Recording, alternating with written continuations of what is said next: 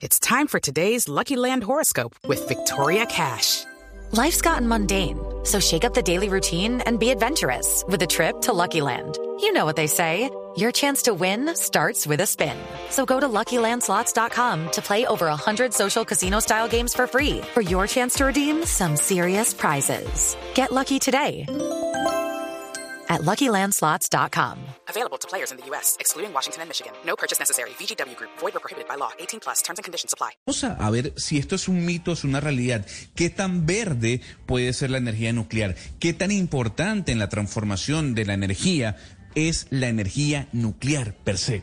Y para eso le tengo un invitado muy, muy, muy interesante, Camila. Él se llama Alfredo García Fernández.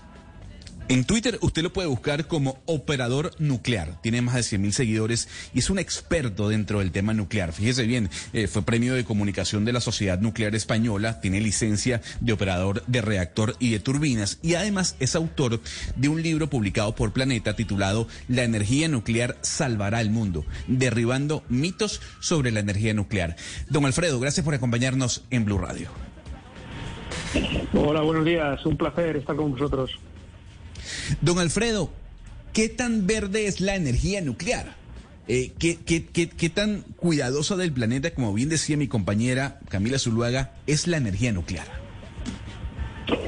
Bueno, al final estos son etiquetas eh, que se intentan poner para intentar clasificar las energías que nos pueden ayudar o que nos deben ayudar en la transición energética hacia energías bajas en emisiones de gases de efecto invernadero y de polución atmosférica. Pero al mismo tiempo, eh, tal y como lo decía la propia eh, Unión Europea, deben ser, eh, no deben causar un daño significativo sobre el medio ambiente y sobre la salud de las personas. No hay ninguna energía absolutamente inocua, toda actividad humana tiene algún tipo de riesgo o algún tipo de efectos, pero hay que tratar de minimizarlo.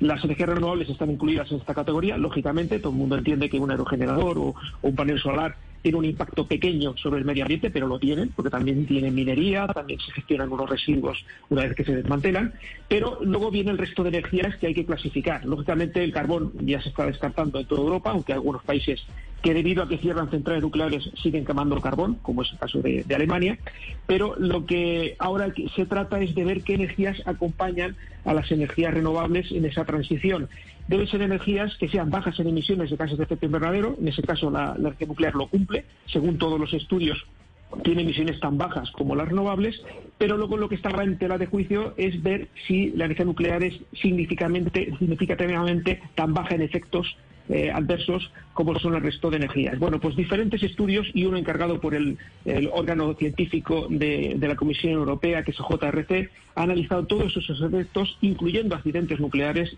incluyendo gestión de residuos radiactivos, y ha determinado que la energía nuclear es tan verde, tan ecológica, como el resto de, energías consideradas verdes. Luego está la presión política. Hay países como Francia, que tiene un, una gran eh, potencia nuclear y que quiere eh, seguir eh, dependiendo de ella, y otros muchos países, estamos hablando de en total 12 países que apoyan claramente la energía nuclear. Y luego están países como Alemania y otros dos o tres que lo que quieren es que el gas entre también en esa clasificación porque tienen una gran dependencia del gas y de, como ya el carbón lo van a ir reduciendo, pues tienen que seguir dependiendo del gas y están intentando que el gas entre también en esa clasificación, es una entrada ya artificial. Señor García, si uno, claro, cuando uno piensa en este tipo de energías, eh, digamos, más limpias, siempre piensa en países del primer mundo, pero ¿qué tan cerca estaría de tener, por ejemplo, eh, de, pues, de, tener eh, energía nuclear países del tercer mundo o un país latinoamericano, por ejemplo? ¿Qué tan lejos estaríamos? Bueno, no estamos tan lejos porque Argentina es un país latinoamericano, México también lo es, Argentina tiene tres reactores nucleares, va a tener eh, uno más eh, pronto seguramente, eh, Brasil tiene también centrales nucleares. al final de lo que se trata es, primero, de que haya un buen control internacional, y no lo digo para los países latinoamericanos, lo digo para todos los países del mundo. España también tiene ese control, lógicamente, de la Agencia Internacional de la Energía Atómica, el Organismo Internacional de la Energía Atómica, la OIEA, sede en Viena, que es el que eh, vigila y supervisa que las centrales nucleares sean seguras en, todos los países del mundo. Lógicamente, para realizar un proyecto de, instalación de una central nuclear hace falta tener unas buenas bases, es decir, tener un organismo regulador dentro del país, una buena legislación, bien contrastada internacionalmente. Tiene que haber, eh, lógicamente, una, gran inversión, porque una central nuclear cuesta eh, mucho dinero, aunque países como China o Rusia ya están eh, prestando gran parte del capital y luego, lógicamente, esa supervisión para asegurarse que las personas que operan las centrales nucleares tienen licencia, como es mi caso, y que están capacitadas para hacerlo con seguridad. Ya se está haciendo en países que no tenían centrales nucleares. Turquía, por ejemplo, está, está construyendo centrales nucleares. Emiratos Árabes, que no tenían centrales nucleares, ya tiene dos en funcionamiento y dos más en construcción. Eh, hay muchos países que se están incorporando a la tecnología nuclear, o India, por ejemplo, que antes no tenían centrales nucleares y que gracias a la ayuda internacional y a la cooperación pues la van teniendo. Es decir, que es, es posible hacerlo siempre que se haga bien. Señor García, eh, la Unión Europea nos sorprendió esta semana al, al, proponer declarar la energía nuclear como una energía verde por por lo menos dos décadas más, por considerar algo realista, pragmático y temporal. Y yo le quería preguntar por su análisis, después de que Angela Merkel, la, política más importante de Europa durante mucho tiempo, le hizo una guerra muy fuerte a la energía nuclear y otros políticos de Europa y ahorita este giro de 180 grados, ¿qué de político y qué de técnico hay, hay en este tema? Por un lado, eh, la política o, la, la, actuación de Alemania sobre la energía nuclear tiene un claro tinte electoralista y político. No, no está tan respaldado por la ciencia como lo está el apoyo a la energía nuclear que tienen otros países. Eh, Alemania se encontraba eh, en un momento en el que necesitaba el, gobierno, los gobiernos sucesivos necesitaban el apoyo de los verdes. Ocurrió el accidente de Fukushima. En Alemania siempre ha habido una gran oposición a la energía nuclear, eso es innegable.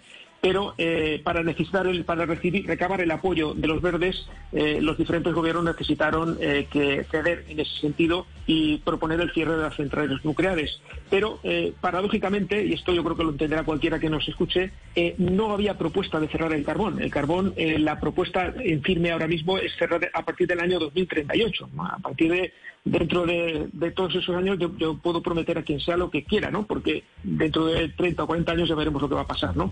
Pero eh, realmente lo que hicieron fue ir cerrando las centrales nucleares eh, sustituyéndolas esencialmente, esencialmente, por energías renovables. Pero claro, estamos incorporando energías renovables que son variables, que como todo el mundo sabe, la energía eólica no siempre hay suficiente viento, no siempre hay sol para la energía solar, son energías muy necesarias, muy útiles, pero variables. Y entonces claro. estamos sustituyendo una energía eh, constante por una energía variable. Eh, ¿Qué es lo que complementa esa, esa ausencia de constancia, de constancia? Lo está haciendo el gas natural. Y por lo tanto, Alemania está reduciendo ahora sí un poco el, consumo de carbón, pero eh, todo lo que está eh, proporcionando la energía nuclear, estaba proporcionando y ahora va cerrando, ahora solo quedan tres reactores que cerrarán a finales de este año 22, eh, lo está cubriendo el gas natural. Alemania no tiene gas natural, lo está comprando a Rusia. Eh, la línea Nord Stream 2, que ya está en, en funcionamiento eh, por el Báltico, está empezando ya a suministrar gas para Alemania y Alemania necesita dinero para cubrir eh, la construcción de nuevas centrales de gas, para, para suplir esa, esa ausencia de las, de las centrales nucleares. Por lo tanto, fijaros que es un tema económico y sobre todo político e ideológico. En el claro. caso contrario, tenemos a Francia, que Francia sí tiene un apoyo político claro a la energía nuclear, porque tiene una gran dependencia de la energía nuclear, pero en este caso está respaldado por la ciencia y por los informes científicos, entre ellos el que he comentado anteriormente y uno que ha publicado también recientemente eh, la UNECE, que es el, digamos la, eh, el, el, Departamento de Asuntos Económicos de, la, de las Naciones Unidas en la Unión Europea, con un estudio muy complejo, un metaestudio, eh, comparando resultados de diferentes estudios que demuestran que la energía nuclear es tan ecológica como la renovable. It is Ryan here, and I have a question for you. What do you do when you win? Like, are you a fist pumper? A woohooer, a hand clapper, a high fiver. I kind of like the high five, but if you want to hone in on those winning moves, check out Chumba Casino. At ChumbaCasino.com, choose from hundreds of social casino style games for your chance to redeem serious cash prizes. There are new game releases weekly, plus free daily bonuses. So don't wait. Start having the most fun ever at ChumbaCasino.com. No purchase necessary. BGW. Void were prohibited by law. See terms and conditions. 18 plus. Don Alfredo, usted tiene un libro que es muy popular, tal vez es uno de los libros más vendidos en el, los, en el último año en España, llamado La energía nuclear salvará al mundo, derribando mitos sobre la energía nuclear. Yo quisiera saber cuál es el mito más grande que hay alrededor de la energía nuclear. Uy, hay muchos. Eh, mire, cuando yo empecé a divulgar en, Twitter, en, las redes sociales, hace cinco o seis años, eh, hice una lista de mitos que pudiera haber relacionados con la energía nuclear para intentar desmontarlos en forma de hilo, ¿no? Es decir, pues eh, esta, frase se dice mucho, voy a responderla con un argumento, con un artículo, con una imagen que lo pueda demostrar que es falso. Pensaba encontrar 10, 15 mitos y al final me encontré más de 40 mitos. Fíjate que una, que una tecnología, que una ingeniería o que una materia tenga más que 40 mitos indica que necesita mucha divulgación y mucha explicación. Hay muchos, pero voy a centrarme en dos muy sencillos. Primero, eh, mucha gente piensa que una central nuclear puede explotar como una bomba atómica. Incluso hay gente que piensa que lo que ocurrió en, en Chernobyl fue una explosión nuclear. No puede explotar físicamente una central nuclear porque no tiene la cantidad de uranio 235 necesaria, la proporción.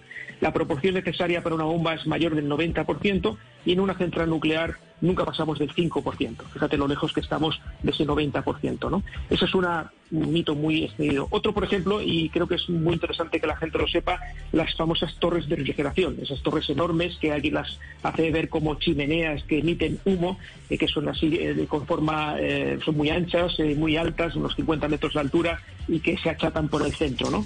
Bueno, pues esas famosas torres eh, no son chimeneas, son torres de refrigeración, sirven para refrigerar el agua que se devuelve luego al río o al mar, este caso sobre todo a los ríos, y además lo que emiten es exclusivamente vapor de agua que es microgotas de agua en suspensión, que al final es lo que definimos como nube. Por eso yo siempre digo que las torres de refrigeración son fábricas de nubes. Pero, señor García, frente a esos mitos que usted está diciendo, lo que sí es una realidad es que, si bien es cierto que la energía nuclear es la más limpia de todas y por eso se está discutiendo en, Europa volver a ella de manera significativa, es verdad que hemos tenido dos accidentes en el mundo y que fueron catastróficos, que es Chernobyl y Fukushima. Existieron, pasaron, por más de que pasen una vez en un millón pero el hecho es que han sucedido y el costo humano es enorme si llega a suceder. ¿Eso cómo lo controlamos? Porque no es cierto que nos digan, oiga, eso nunca va a pasar porque ya ha pasado. Permítame que matice un par de cosas. Primero, no son dos accidentes nucleares, sino tres. Y seguramente no me ha citado el tercero porque no lo debe conocer, que ocurrió en Estados Unidos en 1979 en Harrisburg, Pensilvania, la central nuclear de Three Island. ¿Por qué no lo conoce usted o muchos de los oyentes? Pues simplemente porque es un accidente que, aunque se fundió el núcleo del reactor, fue un accidente muy grave, categoría 6 de 7, la máxima es 7 en accidentes, no hubo emisiones radiactivas significativas al exterior, no hubo ninguna víctima mortal y todo quedó contenido dentro del propio edificio de contención. Por lo tanto, ese es el primer accidente que ocurrió en el año 1979. Nos vamos a 1986, Chernóbil. ¿Por qué eh, suelo decir o explico que ese accidente no es representativo o no es reproducible en los reactores actuales? Simplemente porque aquella eh, central nuclear era una fábrica de bombas atómicas. la central de Chernóbil estaba diseñada específicamente para producir plutonio para hacer bombas atómicas. Con lo cual, todo el diseño estaba orientado hacia eso. Era una central muy inestable, un control muy inestable. A las pruebas me remito, se produjo ese accidente. en un país que carecía en ese momento de regulador eh, de seguridad nuclear, como estaba comentando antes. Los operadores no tenían la formación adecuada, no tenían procedimientos, bloquearon sistemas de seguridad, algo absolutamente prohibido. Quiero decir que comparar esa central nuclear con las que tenemos actualmente es como comparar el dirigible nazi Hindenburg de los años 30 con un avión de pasajeros actual. Es decir, tenemos que comparar cosas que sean equivalentes, ¿no? Ya nos vamos al tercer accidente. Bueno, un matiz. Estamos hablando de víctimas mortales. La estimación más conservadora de Naciones Unidas y de los mayores expertos en, protección radiológica mundial habla de una estimación de como máximo 4.000 muertes por el accidente de Chernóbil, que son muchísimas muertes, pero hay que ponerlas también en, una balanza. Es decir, por ejemplo, quemar combustibles fósiles y biomasa mata a 7 millones de personas cada año. Estamos hablando de 5 Chernóbils cada día, ¿vale? Para que nos hagamos una idea de eh, en qué magnitudes nos estamos moviendo. Y luego nos vamos a Fukushima, un accidente eh, que producido por un tsunami que causó el tsunami más de 20.000 muertes en la costa este de Japón y provocó un accidente nuclear muy grave, eso es innegable, con emisiones radiactivas, con contaminación, que no causó ni una sola muerte por radiactividad según este mismo organismo científico que le he comentado antes. Es decir, estamos hablando de que un accidente gravísimo con graves consecuencias económicas, ambientales, como lo queramos ver, emisiones radiactivas con personas que tuvieron que cambiar eh, de lugar de residencia, no causó ni una sola muerte por radiactividad. Eso indica que, aunque los accidentes son posibles, eh, los efectos no son tan graves como mucha gente podría llegar a pensar. Y lo más importante de todo esto, el aprendizaje, el aprendizaje de la experiencia. Después de Fukushima, se revisó la seguridad en todas las centrales nucleares del mundo, se comprobó el riesgo de tener una inundación como tuvieron ellos, que fue, digamos, una de las causas a raíz del accidente. En el caso de mi propia central también se revisó, en toda, porque participé en, ese tipo de estudios. Y al final eh, lo que se hizo fue reforzar la seguridad en todas las centrales nucleares del mundo con equipos portátiles que permitieran hacer frente a situaciones no previstas en el diseño inicial. Por lo tanto, el riesgo cero no existe en ninguna actividad humana, pero es, yo creo que es, está muy minimizado. Pues señor García, entonces lo que usted dice es el futuro para la energía del planeta, sobre todo para Europa, que hoy está debatiendo sobre cómo va a aprenderse, es eh, la energía nuclear. Eh, no exactamente. Yo digo que es un mix de energías eh, bajas en emisiones de gases de efecto invernadero y eh, dependientes de los recursos naturales de cada país. Por ejemplo, un ejemplo muy rápido, Noruega. Noruega tiene unas enormes cantidades de agua, le pasa también a Colombia, le pasa también a, Brasil, a diferentes países que tienen enormes cantidades de agua esos países tendrían que evaluar si necesitan o no centrales nucleares. En el caso de Noruega no, los, no la necesita porque tiene suficiente con el agua. Su vecino Suecia, que también tiene agua, pero no tanta y además mucha más población más consumo, sí tiene un 40% de producción eléctrica de centrales nucleares. Es decir, hay que hacer un balance de las diferentes energías aprovechando los recursos naturales y cubriendo esa ausencia, la ausencia de esas energías variables con nuclear en los países donde realmente eh, sea necesario.